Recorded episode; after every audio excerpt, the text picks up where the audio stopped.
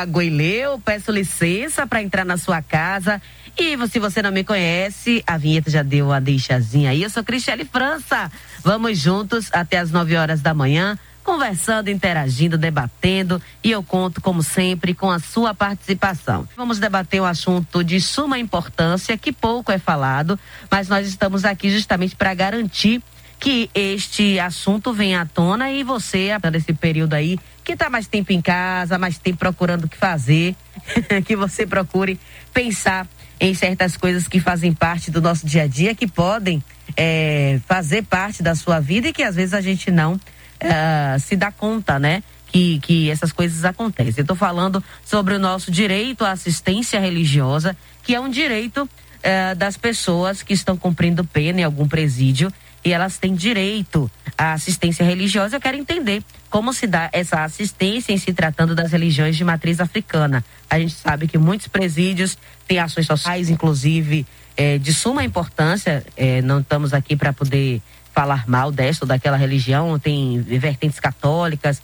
vertentes evangélicas dentro dos presídios. A gente quer saber em relação às religiões de matriz africana. Os presos têm direito a essa assistência? Não tem? Como é que fica? A gente vai conversar inclusive com a figura que faz esse estudo. Quem está na linha comigo é Jean Ribeiro Gomes, ele que é psicólogo e fez aí um trabalho muito bacana, justamente discutindo essa questão do direito à assistência religiosa no sistema penitenciário aqui de Salvador. E eu vou começar conversando com ele. Bom dia, Jean, tudo bem? Bom dia, Eli. Bom dia a todos os ouvintes. Por aqui tá tudo tranquilo, tudo caminhando. É, e eu já começo. Esse, tá. esse lugar é um lugar respire, que. Respire, respire. Mas me diga, é, você fez esse trabalho, pelo que eu vi, foi em, no início do ano passado, é, justamente Isso. debatendo este assunto, né? Esse direito à assistência religiosa uh, no, nos, nos presídios aqui de Salvador. O primeiro, eu queria que você me dissesse o que suscitou a sua vontade de discutir esse assunto. Bom, eu tenho uma trajetória de, de, de graduação muito muito vinculada às políticas públicas, né? E uma das minhas últimas atuações como estudante, no estágio, foi dentro da, do Centro de Referência Nelson Mandela. E lá é, tinha, ainda tem, na verdade, a rede de combate ao racismo, em uhum. que a Secretaria de Administração Penitenciária, ela também fazia parte dessa rede, é, e esses, esses diversos organismos que compunham a rede de combate ao racismo, ele, é, a ideia era que eles fossem provocados a desenvolver reflexões e ações de combate ao racismo institucional. Uhum. E eu percebia que a Secretaria de Administração Penitenciária, pelo menos na sua representação, era muito especial. E, e eu comecei então a, a pensar como é, esse aspecto religioso ele ocorria dentro do sistema penitenciário. Uhum. E aí, pensando numa pergunta que você fez agora no início aí, se, é, como é que isso acontece, essa questão da assistência religiosa, existe legislação é, seja da, da, Constituição brasileira, seja do Código Penal, né? A Lei de Execução Penal, ela traz isso em seu artigo 24, que todo, toda pessoa em custódia tem direito à assistência religiosa, assistência é, é, alimentar, assistência jurídica, e no, no que tange a assistência religiosa, é, a, a, lei, a, lei, de execução penal ela coloca que é indistintamente a qualquer credo, inclusive isso não é obrigatório, né, para que eh, as pessoas em custódia participem, né, porque tem também os agnósticos, os ateus, né, os outros, as outras, os outros estados de consciência, eh, mas é um, um, uma garantia constitucional e eh, existem, vamos dizer assim, três tipos de, de, de, de configuração de assistência religiosa com o Estado, né? Hum. E o modelo que o Estado brasileiro adota é um modelo que a gente chama de livre, livre entrada ao acesso. Então, assim, qualquer grupo religioso, ele pode ofertar assistência religiosa do sistema prisional, desde quando é, haja demanda uhum. e desde quando essa, esse, esse grupo religioso seja organizado. Uhum. E ele vai até a, as unidades prisionais, né, se, se, se cadastra, e essa configuração, é, diferente de outras, ela é voluntária. Então, essas organizações religiosas, não são subsidiadas financeiramente pelo Estado, uhum. né? É, diferente de, de outros países onde há um, um, um, um apoio financeiro, porque principalmente para os estados que são confessionais, né, que tem uma religião já adotada. Os estados geralmente laicos, eles adotam esse modelo de livre entrada ao acesso, que é justamente para não se vincular é, política e economicamente a nenhuma religião, já que entendi, são laicos. Entendi. Então, então aí, essa é a forma, esse é o modelo que é adotado aqui no Brasil, em todos, os, em todos os presídios, qualquer grupo religioso, desde que haja demanda, desde que haja é, presos que sigam esta religião, eles têm direito é, a esta assistência e essas pessoas, esse grupo religioso, pode adentrar para fazer uma prece, uma oração, uh, enfim, propor um momento religioso ali para os presos, é isso? Exatamente, exatamente. É, só que é, esse espaço, o espaço do sistema penitenciário, desde os seus primórdios, né, na Europa, depois nos Estados Unidos, ele é um espaço que ele é, ele é entranhado, né, assim, mais metafórico termo, é, pelas religiões cristãs, né? Uhum. Primeiramente foi o cristianismo, né, com sua exclusividade, vamos dizer assim. É, e no decorrer do tempo, das modificações históricas e políticas, outras denominações religiosas passaram a, a, a estar dentro desses espaços públicos é, e a hegemonia católica ela começou a se dissolver. Só que houve praticamente uma substituição né, Isso. do catolicismo para as igrejas evangélicas e neopentecostais. Uhum. Né? É, e obviamente que, é, e aí são reflexões que eu trago dentro do meu trabalho de dissertação de mestrado, que esse espaço, né, como o próprio nome diz, penitenciária, de penitência, né, tem uma, uma, uma conotação cristã aí, ele é um, um espaço de pouco, de pouca porosidade de outras religiosidades, uhum. que não sejam cristãs, né, é, de estar nesse espaço. Né, Muito, por diversas questões, por uhum. conta desse aspecto histórico, por conta é, de outras denominações religiosas é, por exemplo, quando a gente, quando tem alguns estudos vão demonstrar que é, em termos da finalidade da prestação da assistência religiosa, né, para além da, da questão da fé em si, uhum. é, algumas denominações religiosas estão preocupadas em modificar a, a aquela realidade do, do, da pessoa que está presa, né, é, fazendo denúncias, trazendo provocações para melhoria, uhum. para o acesso, para a estrutura. E já tem outras que não, só querem prestar o seu serviço de fé e aquele, inclusive aquele própria condição de, de, de, extrema vulnerabilidade, ela não é, é, criticada, muito pelo contrário, ela é utilizada de forma assistencialista é, para que se aquele serviço de fé seja possível e, e, e necessário, né? Uhum. Eu vi que no seu estudo, eu li brevemente, obviamente que não deu para ler tudo devido é, à demanda, mas li um pouquinho. Uh, você, é, durante os estudos, você é, teve acompanhamento, não sei se essa pessoa foi junto com você lá nos presídios, mas é, um, um babalorixá, foi isso que você levou sim, nos presídios? Como é que foi uhum. essa participação dele? E fale na prática, como é que você uhum. fez para fazer a pesquisa? Quais os lugares que você visitou? Uhum. Quais os presídios que você foi lá de perto verificar? Explica pra gente. Bom, Cristiane, essa pesquisa ela foi realizada é, no complexo penitenciário Salvador, né, da Mata Escura, onde tem diversas unidades prisionais, mas eu especificamente é, quis pesquisar o, o presídio Salvador, né? Uhum. É, a, a, a, unidade penal Lemos de Brito uhum. e a Lafayette Coutinho. Uhum. Porque eu fiz algumas observações antes de, de propriamente de começar a pesquisa, né, é, de, de, a produção dos dados e tal, de entender como é que funcionava é, a dinâmica prisional, porque eu nunca estive nesse espaço, uhum. né? E aí comecei a entender que existia pelo menos existe em tese, um, um, percurso, né, quando uma pessoa é presa.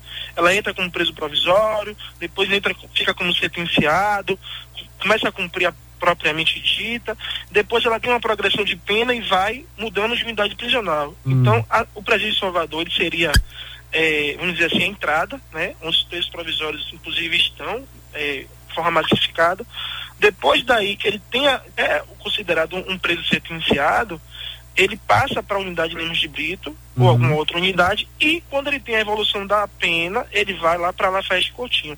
Então eu queria entender como é que é, a assistência religiosa ela se dava dentro no, no, no, período inicial, no período do meio e no final, né? Uhum. Só que na prática, na prática, esse fluxo, né, que deveria, inclusive, acontecer de forma é, mais estruturada para o próprio desenvolvimento da pena e, e, e do processo de, de, reclusão dessas pessoas, ele não acontece. Então, tem gente que é, está como preso provisório fora da, da, da, do presídio de Salvador, né? E tem gente que não está com a evolução da pena é, tão alta, mas já está lá na, na festa contínua, por conta da própria superlotação do sistema penitenciário, das próprias deficiências estruturais. Uhum. Né? E aí, nesse processo, eu fiz, eu, eu entrevistei é, tanto é, presos custodiados, né? quanto agentes penitenciários e um babalorixá, né? Uhum. Esse babalorixá que eu, que eu entrevistei é, eu na pesquisa eu dou o nome dele de Chapanã, uhum. né? Faço algumas alusões aos nomes de, de entidades é, nossos, nossos orixás, inquices, é, de entidades religiosas. E só que ele, é, quando eu comecei a pesquisa, não havia nenhum tipo de religião, é, pelo menos nessas unidades prisionais, é, nenhum grupo religioso de matriz africana cadastrado para prestar assistência religiosa. Hum. Mas eu descobri que esse Babalorixá, ele foi, ele prestou assistência religiosa lá, mais ou menos entre 2008 a 2011, né? E aí eu fui é, no rastro dele, de fato até consegui chegar a ele, pegar um uhum. com ele, para que ele me dissesse da experiência dele, como é que foi isso, como é que começou, como é que como é que é, é, esse processo chegou para ele e tudo mais. É, e ele fala, ele, ele, ele, ele fala de um lugar de muita insatisfação, de muita frustração, hum. de, de, é, de um investimento que ele pegou próprio para começar a fazer o trabalho de assistência religiosa. Ele diz, inclusive, que, que praticamente ia sozinho, né? São Nossa. alguns poucos momentos que ele é, faz alusão a ter algum acompanhante com ele né? Mas geralmente ele ia sozinho. É, ele começou, né? É, é, por vontade própria, acredito que a nossa ancestralidade, né, é, é, fez essa convocação uhum. e ele não apenas atuou nessas três unidades, mas em várias unidades do complexo penitenciário de Salvador, inclusive algumas unidades prisionais de, de cidade da região metropolitana, né? É, e ele, ele tem satisfação porque ele fala do, do, do, racismo religioso, da intolerância religiosa que ele viveu lá dentro, uhum. né? Que, inclusive, é um, é um já é, é algo que é uma realidade que, que tudo para quem é de candomblé, de umbanda, de alguma religião de matriz africana, já imagina que, que essa, essa realidade é uma realidade dada, porque a, o, a realidade prisional ela é praticamente dominada pelas, pelos segmentos cristãos, uhum. né? E de tal modo, e eu vou apontando isso de forma muito bem estruturada no meu trabalho, de tal modo que acaba se blindando as, as, as possibilidades de entrada de outras religiosidades, né? Uhum. Então, se, se eu pego, por exemplo, qualquer unidade prisional que, que eu cito dentro do trabalho e que eu vou descrevendo como é, quais são as, as é, as instituições religiosas que estão lá é, é, é, cadastradas, né, e como é que elas funcionam, vai se perceber que existe praticamente é, tudo muito fechadinho, não tem uma brecha. Se, se alguma outra religiosidade quiser fazer cadastro nas unidades prisionais, né, não sei como é que está agora na pandemia, vai ter muita dificuldade porque não tem espaço na agenda. Uhum. Porque cada dia é uma, né? Uma, duas é, é, é, organizações religiosas que estão lá prestando esse serviço. Uhum. Né? É, eu soube, e aí foi o, o limite né, da pesquisa, porque eu não, não eu não fiz pesquisa no sistema penitenciário feminino, né, uhum. na unidade penal feminina, mas que lá existem alguns trabalhos pontuais de algumas sacerdotisas, de alguns sacerdotes que vão lá prestar. Eu não sei é, como é que isso ocorre, porque há um, um há uma exigência de um cadastro para que haja uma organização, não sei como é que isso funciona, porque uhum. o racismo institucional está operando ali de forma é, altíssima, né? Estou vendo, inclusive, é, o Axel Bassadi algum como a Jaciara aí acompanhando online, né? isso. né? É, soube que ela é uma das pessoas que, é, Mãe Jaciara, que tem feito trabalhos lá na unidade penal feminina, é, mas de fato eu não sei como é que isso está, mas nas unidades masculinas né, a, é quase que um, um, uma realidade exclusiva das religiões cristãs. Uhum. É, durante essa pesquisa que você realizou, é, Dijean, você que ligou o rádio agora, estou conversando com o Dijean Ribeiro, ele que é psicólogo e realizou um trabalho, uma pesquisa no ano passado, toda em relação a isso, ao cumprimento dessa assistência religiosa nos presídios aqui de Salvador. Eu queria que você explicasse um pouco, é, falando é, dessa, dessa dificuldade, né, dessa assistência em relação à nossa religião. Inclusive, nosso ouvinte, é, Vinícius Jajalá, que sempre acompanha, ele diz: é, Felicidades pelo retorno do programa. Verifico que a assistência da nossa religião ficaria um pouco complicada em um presídio. Pelo motivo das nossas ações, ebós, limpezas, etc., já que o local é muito negativo. Essa assistência passaria por esse tipo de, de, de ação? É, poderia, por exemplo, esse grupo religioso que adentrasse um presídio, poderia realizar um tipo de ebó, é, uma limpeza, uh, algo do tipo no presidiário ou não? Somente poderia ser um momento ali de, de conversa, de diálogo, de oração ou de, de evocação através de cânticos? Como é que seria na prática essa assistência? Só para a gente entender do que é que exatamente a gente está falando. Bom, é, e aí eu vou, eu vou, nesse caso eu vou recorrer diretamente às falas do Babalorixá, né, que eu chamei ele de Chapanã, por conta do sigilo e da ética, né. Sim. Ele, primeiro, ele parte do pressuposto que a, o, o universo das pessoas que estão ali presas, a maioria são presas, são, são pessoas negras, né, vinculadas de bairros periféricos, que é, que tiveram um, um, contato direto ou indireto com alguma religiosidade de matriz africana, uhum. né? E aí ele, por exemplo, ele ele ele fala de um de um momento em que ele foi fazer trabalho na unidade penal feminina e que ele falava assim, eu chegava dentro do, do da unidade penal feminina e encontrava a Joiê, Equege e a Lorixá, encontrava Mameto, e ele utilizava os, as próprias pessoas que estavam lá uhum. para configurar as intervenções, né? Uhum. E aí ele disse que levava alguns atabaques, levava algumas guias, algumas coisas.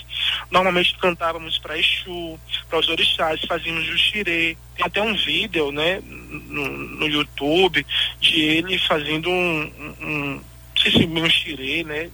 Mas algo por, por conta das próprias limitações, né, algo muito próximo, fazia gira de caboclo, uhum. que inclusive ele disse que era mais fácil.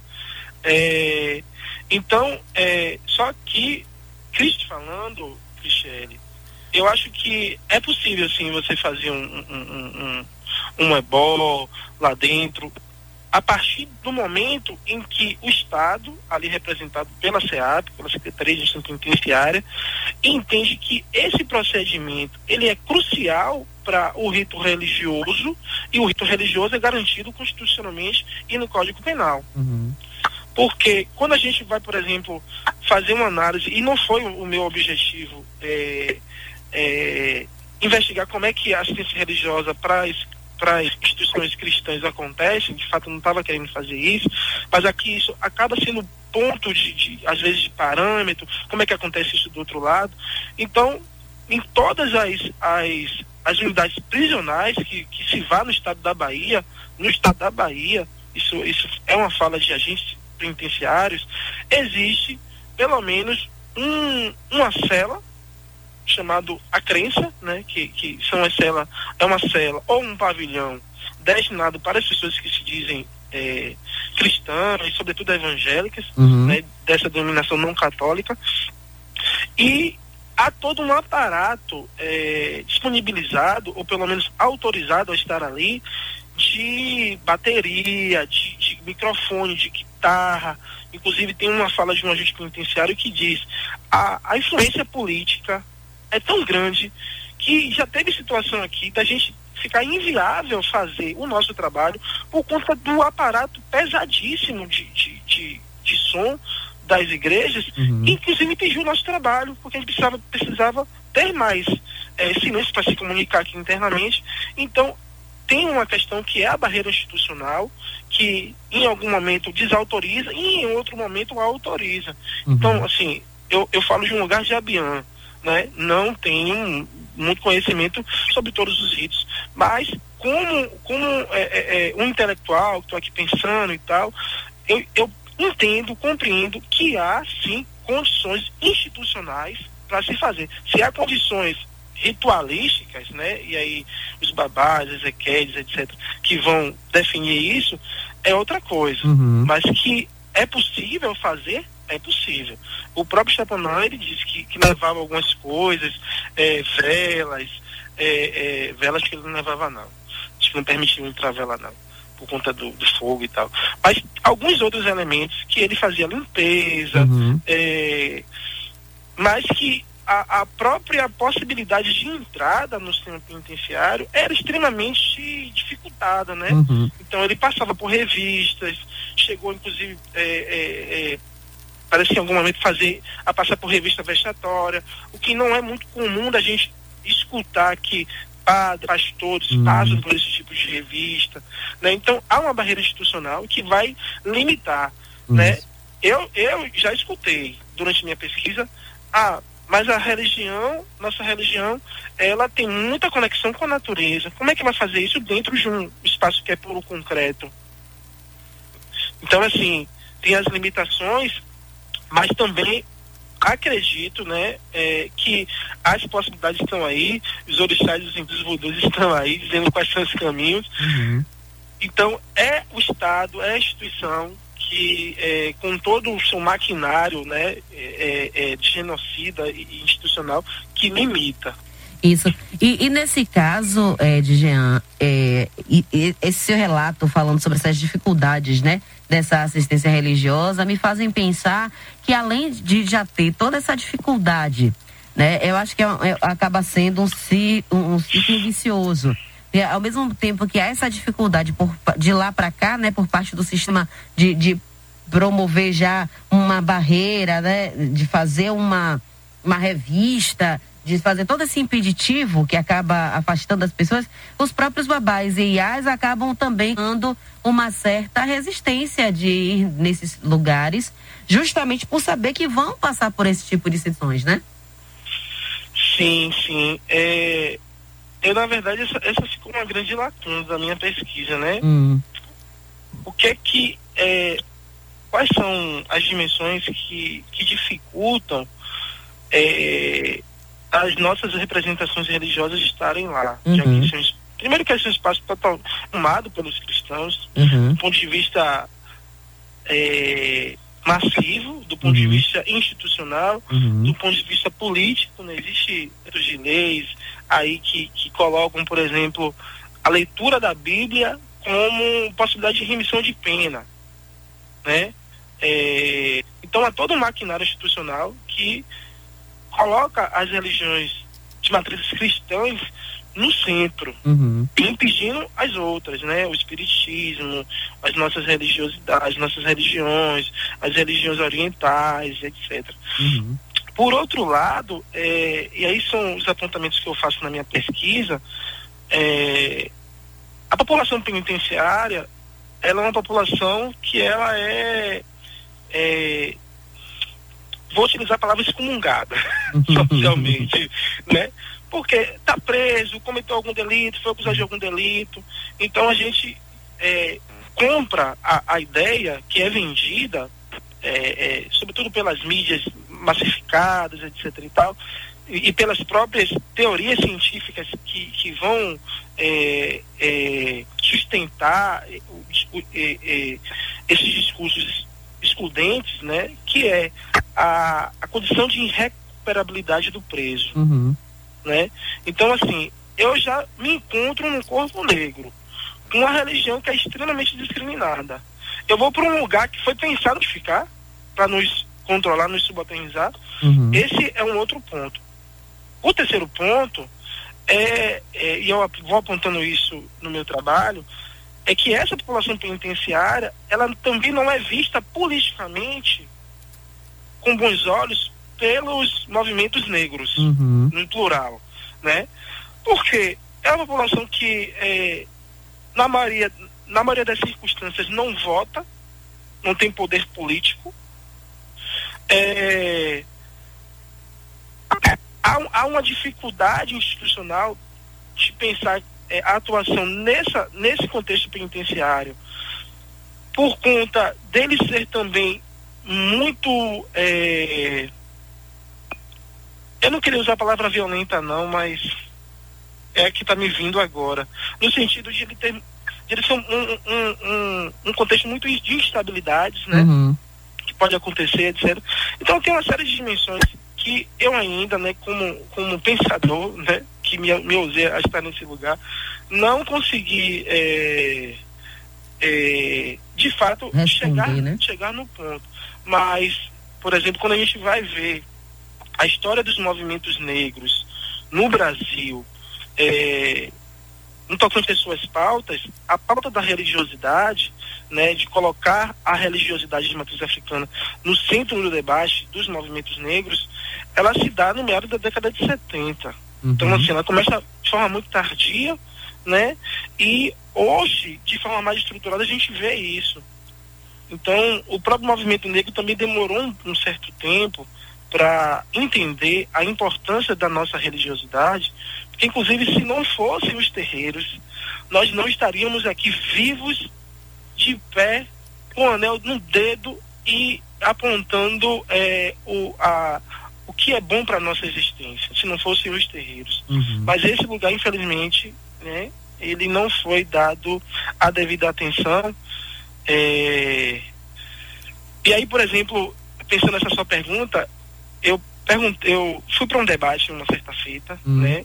É, que era sobre terreiros, segurança, segurança pública. Hum. Perguntei de forma muito informal um barão do chá, que eu não vou revelar o nome justamente porque não foi uma fala pública, foi uma fala muito particular, em que ele colocou, é, perguntei para ele o que, é que ele achava do trabalho da ciência religiosa, do centro penitenciário, e a, a, a moralidade é, veio muito integrada na resposta dele. Ele, olha, pessoa matou, a pessoa roubou, ela tem que pagar, não vou lá fazer trabalho de, de, de, conscientização. Isso precisa se responsabilizar. Foi mais ou menos nesse tom, sim, né? Sim. E carregado de muita moralidade. Uhum. É, só que é, e aí é o meu limite, né? Hum. Em lugar de aqui, meu argoz mais velhos, uhum. eu não sei o, é, o, o, o, pensamento é, ontológico, no sentido da religiosidade, que está por trás disso. Uhum. Né? Porque há, há um. Imagino, né? Que, que tenha uma, uma, sustentação, uma sustentação de interpretação religiosa sobre essas intervenções, mas que eu acho que ela não é suficiente por si só para dizer que esse trabalho ele não é possível. Né? Uhum. Né? Então, assim, é, é um tema, quando a gente pensa assim, por que é que vários terreiros não estão lá, sobretudo pensando no Salvador, uhum. né? com a sua riqueza e diversidade de, de, de terreiros, de, de unzóis, etc. Por que, que não estão lá? Né? Dentro da, dentro da minha pesquisa, por exemplo, eu descobri um terreiro que é de lá de Ilha Amarela. Eu não conheço o terreiro, eu só conheci uma pessoa que é vinculada a esse terreiro, que estava prestando assistência religiosa dentro da casa em Salvador, né, do, hum. do sistema socioeducativo. Né? Mas assim, são, as, as, são muito tímidas, né? São muito poucas as possibilidades nesses espaços. São ações pontuais, na verdade, né, Diane? E a gente, dentro desse universo que a gente tem de terreiros aqui em Salvador, a gente esperava que tivesse uma atuação maior. É, a gente falando aí desses possíveis, é, dessas possíveis situações que acabam afastando os terreiros desses ambientes, mas também eu acredito que isso que eu pontuei, né? Isso que você traz na fala desse babalorixá que você conversou. É, ah, não, se errou, tem que pagar, não tem o que fazer lá. Eu acredito que esse tipo de pensamento seja de muitos e nesse, nesse ponto eh, eu tenho uma opinião muito particular no sentido de, de que assim, se a gente está na religião para fazer o bem ao próximo, a gente não tem que julgar o próximo, né? Julgar é o papel da justiça, ele vai ser julgado, ele vai passar julgamento. Então, a gente está aqui, talvez, é, no sentido de promover um momento de, de reflexão, de propor um momento de, de ligação com, com a, o, o desconhecido, com os orixás, enfim. Não, estamos, não estaríamos naquele espaço na posição de julgar ou de avaliar qual foi a ação realizada por essa pessoa. Dentro da minha pesquisa, por exemplo, eu descobri um terreiro que é de lá de Ilha Amarela. Eu não conheço o terreiro, eu só conheci uma pessoa que é vinculada a esse terreiro, que estava prestando assistência religiosa dentro da casa em Salvador, né, hum. do, do sistema socioeducativo. Né? Mas assim, são, as, as, são muito tímidas né, são muito poucas as possibilidades nesses espaços. São ações pontuais, na verdade, né, Diane? E a gente, dentro desse universo que a gente tem de terreiros aqui em Salvador, a gente esperava que tivesse uma atuação maior. É, a gente falando aí desses possíveis, é, dessas possíveis situações que acabam afastando os terreiros desses ambientes, mas também eu acredito que isso que eu pontuei, né? Isso que você traz na fala desse babalorixá que você conversou é, ah, não, se errou, tem que pagar, não tem o que fazer lá.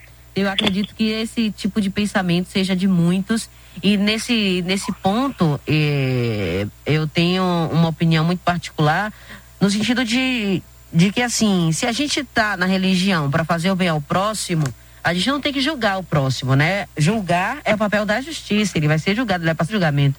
Então, a gente está aqui, talvez, eh, no sentido de promover um momento de, de reflexão, de propor um momento de, de ligação com, com a, o, o, desconhecido, com os orixás, enfim. Não, estamos, não estaríamos naquele espaço na posição de julgar ou de avaliar qual foi a ação realizada por essa pessoa. É hora de ouvir os mais velhos. Bom dia aos ouvintes da Rádio Metrópole. Licença para entrar na casa de todos vocês. Agô. Hoje vamos falar sobre o Dia das Mulheres. Vou homenagear essas mulheres guerreiras, muitas mulheres que são chefas de família e muito mais. Hoje temos mulheres que dirigem ônibus, caminhões e muito mais coisas que as mulheres estão hoje tomando todas as rédeas como que fosse realmente homens. Mulheres que caminham a sua vida correndo para fazer os seus afazeres domésticos e voltando para o seu trabalho. Homenageando as mulheres do axé, guerreiras como são, que se seguram uma casa de matrizes africanas e precisa ter muito discernimento e muita garra para administrar. Mulheres que são arrime de família, toma conta dos filhos, trabalham na rua. Nós mulheres merecemos respeito, amor, carinho, que aquelas que vivem debaixo de um teto, lavando, tomando conta da casa e dos filhos, e os maridos ainda acham que é pouco e agridem. As mulheres não merecem ser agredidas por seus companheiros. E hoje está, está havendo muito essa, essa falta de amor, falta de reconhecimento.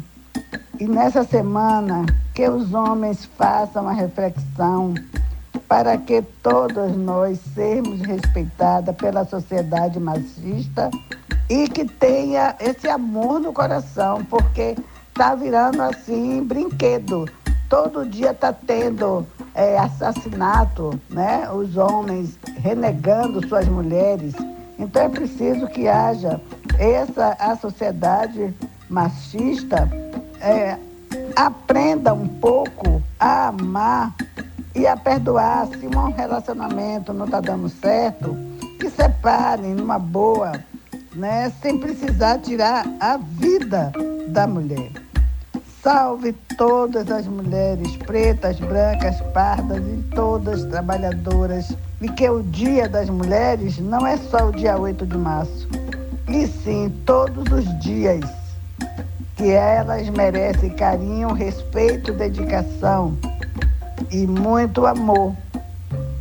E na, no término da minha fala, eu peço a todas as Iabás que tome conta de todos nós que dê saúde e que responda por nós, né? por tantas mulheres que nesse momento estão nos seus lares sofrendo ou nos trabalhos sendo humilhada e que todos vivam felizes. Um bom dia a todos, um abraço, um beijo para todos que estão me ouvindo e que é, todas as Iabás responda por todos nós. Beijo. Bom dia, boa semana.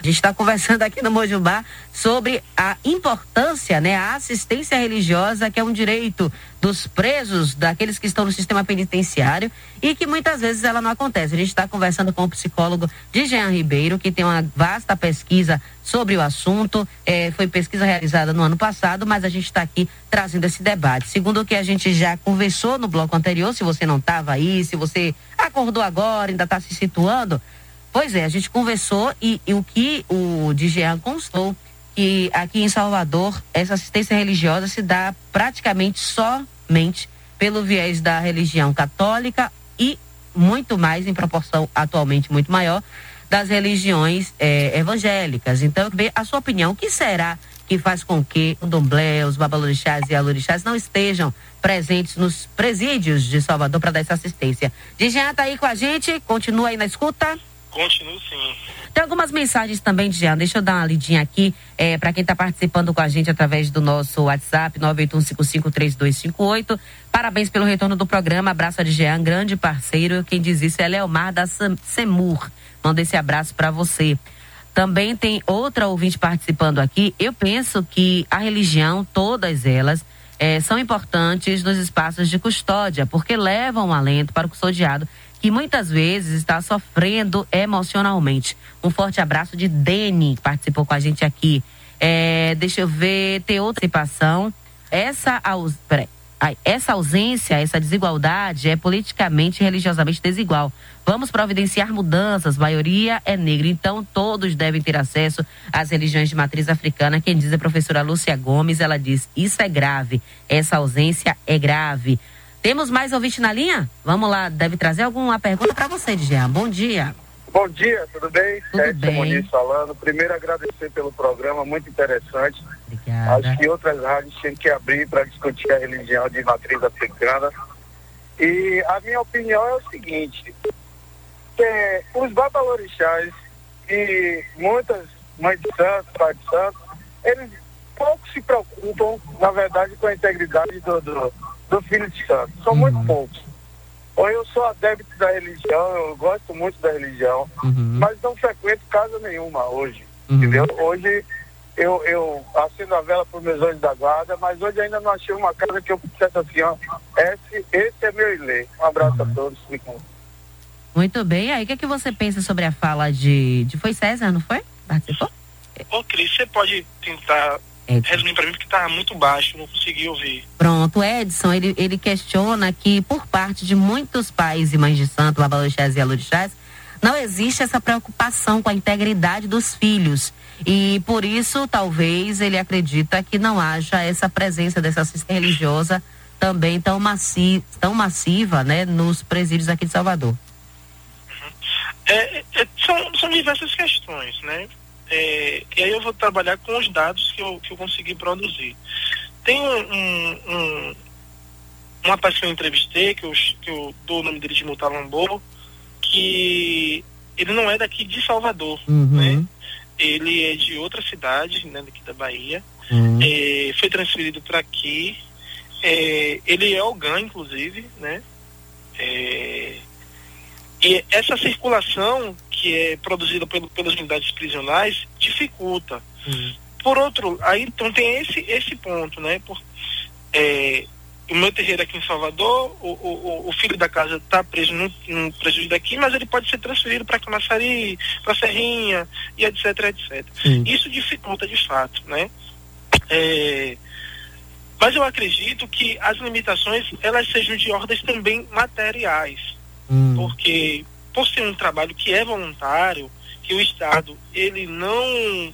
É, ele não tem uma preocupação em, em em ordenar isso, né, em, em de fato é, produzir uma equidade no sentido do acesso, é, os terreiros, né, que, que são organizações que não têm muitos custos, né, uhum. tem muitas é, é, muitas ordenações financeiras, eles vão ter essa dificuldade. Uhum. É, mas também eu acredito, e de certa forma eu concordo, com o que, o que é que está por trás disso é a moralidade, é, é um processo de moralização que a gente é, é produzido para a gente o tempo todo, né? Então, se é, vê os programas policialescos, etc, Isso. etc, a gente... Bandido é, bom é bandido morto, né, Exatamente. Então, a gente é muito atravessado por essa lógica, inclusive com a lógica cristã, é uma moralidade muito cristã. Uhum. É, por exemplo, é, é eu ouvi certa feita, e aí tem um, um cuidado, né? Porque parece que é, quando se tem uma questão de, uma, de um ato criminal que envolva a vida, né, o atentado à vida de alguém, isso é muito, é muito grave, né? Eu vi de, de, de uma Yalorixá, né? É, e que isso limita, né? Então não tem muito o que fazer. É, mas por outro lado, existem várias formas. Eu estava conversando durante o início da minha pesquisa, porque quando eu comecei a pesquisa, eu não era vinculado a nenhum terreiro, né? Uhum. né? Tinha, já tinha já minha predileção há muito tempo, né? Mas nunca tinha de fato me aproximado.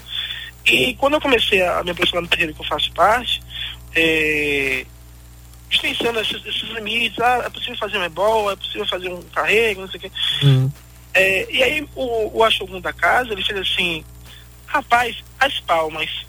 É porque a gente não dá muita é, a atenção devida às palmas, mas as palmas elas têm um poder enorme. Uhum. Então, não necessariamente eu preciso de um atabaque Isso. ali, né? Mas o poder das palmas, ele é potente demais. Uhum. Então, assim, tem uma série de estratégias que são possíveis para efetuar as intervenções, né? Os, os manejos, os cultos, mas que, com certeza, essa questão da moralidade, de quem está preso, né? É, da, esse pressuposto da irrecuperabilidade do preso, de que errou, vai errar de novo, uhum. né? E pensando, inclusive, que é, as pessoas acho que esquecem que é, muitas daquelas pessoas estão ali respondendo um processo por uma injustiça. É verdade.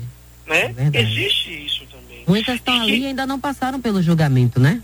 E são presos, são presos de presas provisórias, uhum. provisórias. Né? Então, assim, as pessoas ficam muito desassistidas.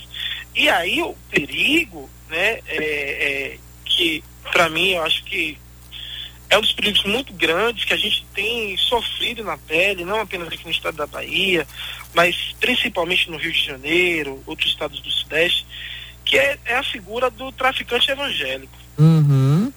Né? O que é que é esse traficante evangélico? É esse cara que ele está ali envolto, é, pelo menos dentro do, do sistema penitenciário, com o discurso da criminalidade, né? As facções estão ali imperando. Uhum. É, eu, eu, eu, eu, eu ousaria dizer tete a tete com o Estado, uhum. só para não dizer que o Estado está perdendo, mas é, tete a tete com o Estado. E é, a influência política e organizativa dessas facções, ela ocorre de tal modo que o próprio discurso religioso acaba também sendo absorvido por essas instituições criminosas. Isso.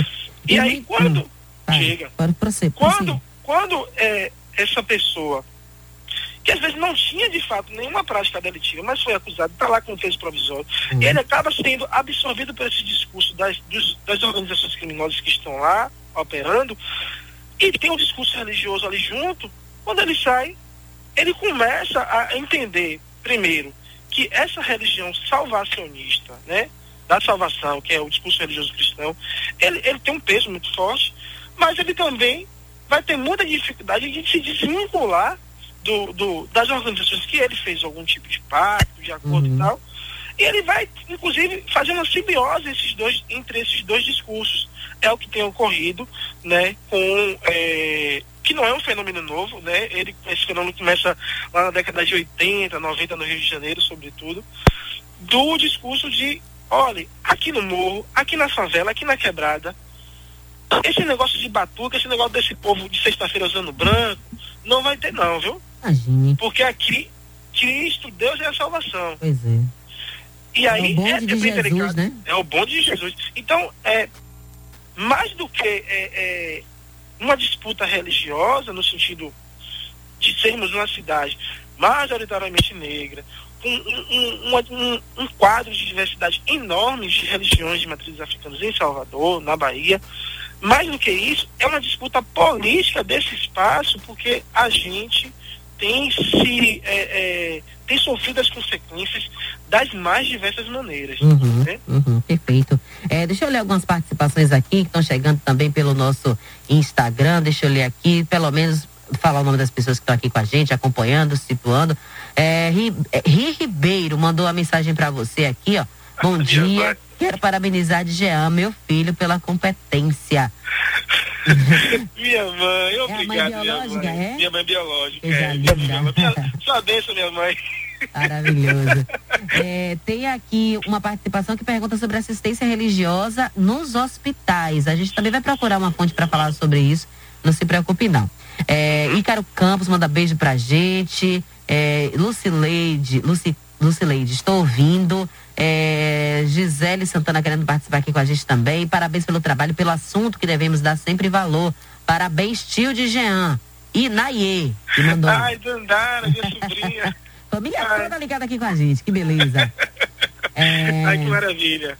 Francisco, ele diz a bênção meus mais novos e a bênção meus mais velhos, colofé a todos, colofé mim. Deixa eu ver se tem perguntas aqui para você. Deixa eu ver, deixa eu ver, deixa eu ver. Muita gente entrando, participando. Continuem aí interagindo e dando a opinião de vocês sobre essa assistência religiosa no sistema penitenciário aqui de Salvador. Tema da pesquisa de DGA. A gente ainda tem um tempinho antes do programa acabar, então adiantem um lado se quiserem participar com a gente. É, tem uma mensagem aqui que diz: Bom dia, Cristiane. Eu penso que, embora não seja o candomblé catequizador, como as religiões católicas e protestantes, poderia adequar-se ao meio. Não é preciso arriar um ebó dentro de um presídio, mas designar os seus membros para conversar, ouvir, falar sobre a crença e a fé para aquela população e também, o que também é importante. Concordo plenamente com você. É, tem outra pessoa aqui que mandou uma mensagem diz: Estou em casa na Vila Rui Barbosa. Dijean é o nome de um médico anestesiologista que fazia acupuntura Uau. no Morro do Conselho doutor Jean Bessa, o único endereço que me identifico no Rio Vermelho. Ele até me propôs trabalhar na clínica, mas eu havia pedido demissão do banco para cuidar dos meus. Na CT, ele disse uma filha bancária no Boneb, ele lia as mãos. Você é uma pessoa de confiança. É, não é você, né? Não sou eu, não. não sou eu, não. Ai, meu Deus. Mas enfim, Jean, é, você, no, como você concluiu a sua pesquisa, né? Eu sei que é, ela não para por aí é, não para nesse, nesse debate. É, foram feitas, você levantou vários questionamentos com ela, mas eu queria que você dissesse assim, o que é que você concluiu com a sua pesquisa e se você pretende levar lá adiante, é, falando sobre essa assistência em outros âmbitos, ou que, enfim, é, levar isso para um projeto de mestrado, doutorado, eu não sei que, e, qual foi a fase da pesquisa que você. Mas eu queria que você falasse isso. Eu pretendo dar continuidade de que forma, enfim. É, eu pretendo sim dar continuidade para o doutorado, isso foi uma dissertação de mestrado. É, eu acho que, é, de forma muito primordial, é, as intervenções e como, é, os, sobretudo, como os, os presos, né, as pessoas em situação de custódia, é, significaram a religiosidade, como ela era vivenciada, como ela é vivenciada, ela é de uma potência, é, assim, de uma tecnologia social muito potente. Né? Eu acho que a gente é o primeiro ponto. Sobretudo porque é, ela vai atuar como proteção para aquela pessoa que está num, num, ambiente extremamente hostil. para além do, do, do pressuposto da fé, é, como uma vinculação comunitária, porque se o, a, a minha organização de terreiro ela está aqui comigo, isso vai é, aumentar os laços comunitários. E eu não, não, não posso deixar de lembrar que religi é, o candomblé é família, né? E muito daqueles laços familiares que às vezes estão rompidos, eles às vezes eles passam a ser fortalecidos a partir de uma mediação religiosa. É, então essa, essa coisa da socialização, da, da vinculação familiar, ela é um elemento assim substancial quando a gente pensa a assistência religiosa, né, das religiões de matrizes africanas. É, eu acho que uma outra consideração que eu trago que os movimentos negros precisam se debruçar mais sobre a pauta das religiosidades de matrizes africanas e, com, e a pauta do sistema penitenciário, das pautas do, do desencarceramento, porque a gente vai.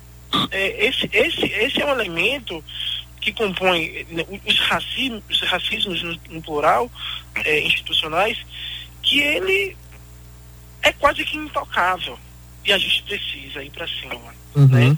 Não apenas as organizações mais é, é, é, é estruturadas do movimento negro, mas os terceiros, de uma forma geral, precisam ir e tal, né?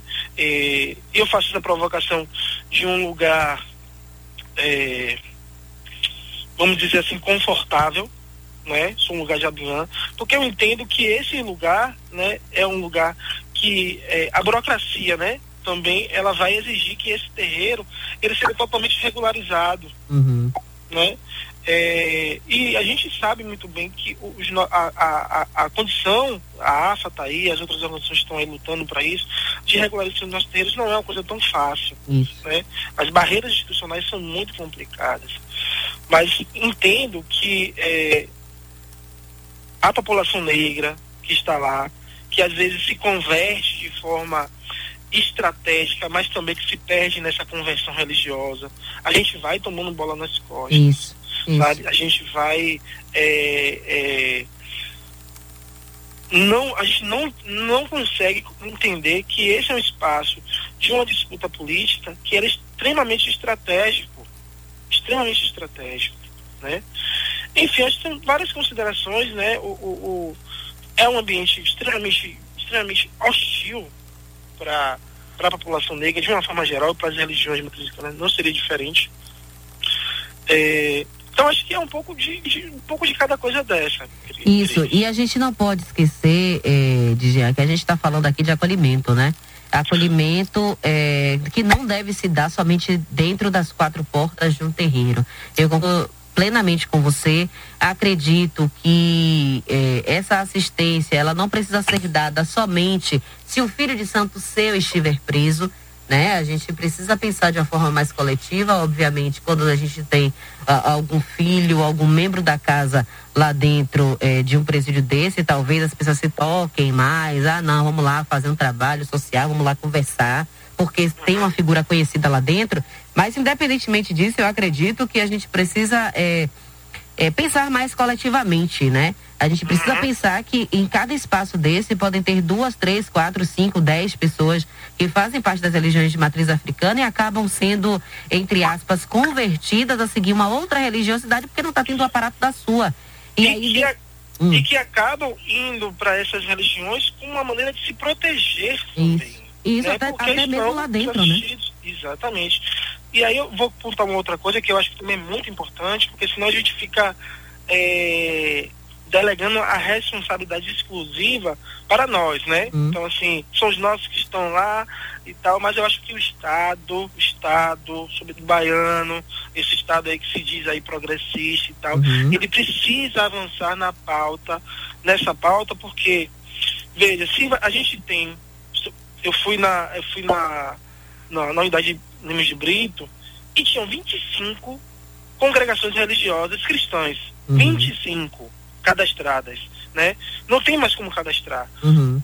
O, o, Rio de Janeiro, ele tem uma experiência, a CEAP de lá, que é muito bacana, que, que diz o seguinte, eles fizeram uma portaria em 2014, se não me engano, que eles proibiram novas instituições cristãs serem cadast se, cadastrarem, porque já tinha demais, uhum. e, e só abriam para as religiões de matrizes africanas, espíritas, orientais, budistas, indígenas, e as cristãs que eles, eles abriam possibilidades eram só aquelas que tinham uma, uma inclinação para a promoção de direitos LGBT. Uhum. Né? Es, essas igrejas cristãs.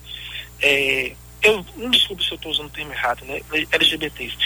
É, e aqui no estado da Bahia, isso não ocorre. Não tem não, um controle, não, né, Dijan? É, não, não tem um controle, fica tudo muito bonitinho, muito dentro do normal, sabe? O normal é esse. O Estado baiano, o Estado brasileiro, precisa entender que esses espaços religiosos, religiosos de matriz africana são estados, são espaços que não têm uma estrutura econômica boa, né, para se manter e podem, inclusive, pensar ações afirmativas. Uhum. Já que a, a, o pressuposto institucional da nossa, da nossa legislação é de uma, de uma prestação de um serviço voluntário e que o Estado não pode subsidiar economicamente, que se abra uma, uma, uma condição específica, entendendo que há uma necessidade de, de, de um reparo, de um, de um, reparo social, e investir, né, dar alguns subsídios de transporte, né, para que essas religiões se façam presentes dentro do, do, do, das instituições penais, né? Então, mais ou menos por aí.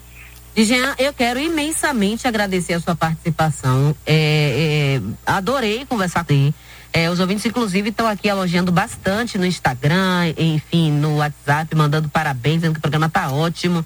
E tem, inclusive, uma mensagem aqui que você vai me ajudar, porque eu acredito que ela mandou para mim, mas eu não estou conseguindo identificá-la. É Mara Rádio Sociedade, não sei se é colega do jornalismo, mas ela disse: sou suspeita de falar do carinho que tenho por você. Cada tema discutido propicia abertura na cabeça daqueles que repudiam as religiões de matriz africana. Sua trajetória é linda. Você conhece Mara? Eu não. Ah, então.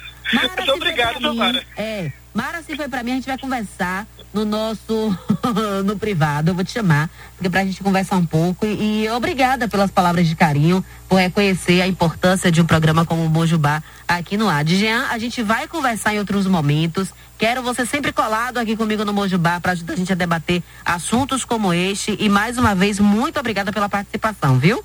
Sim, agradeço também muito pelo convite, foi muito importante é, poder é, falar sobre a pesquisa aqui nesse espaço, que é um espaço de produção de conhecimento, não apenas de produção, mas também de é, é, divulgação desse, dessas produções, né? Porque eu acho que é, vou lembrar uma fala de minha mãe.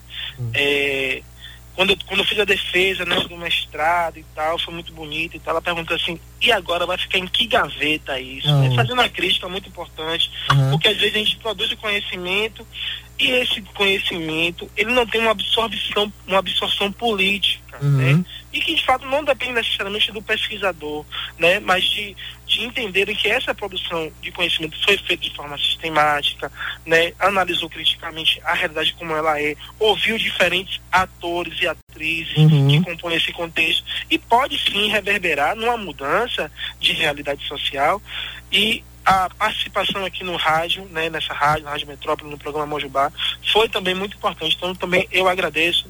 Valeu, meu querido. Um beijo, um abraço para você. Quase travei aqui. Fique agora na sequência com o Radar Imobiliária. A gente volta na semana que vem, às 8 horas da manhã. Eu conto com sua participação. Um beijo. E podem assistir lá no IGTV, no nosso Instagram. Um beijo a todos. Tchau, tchau.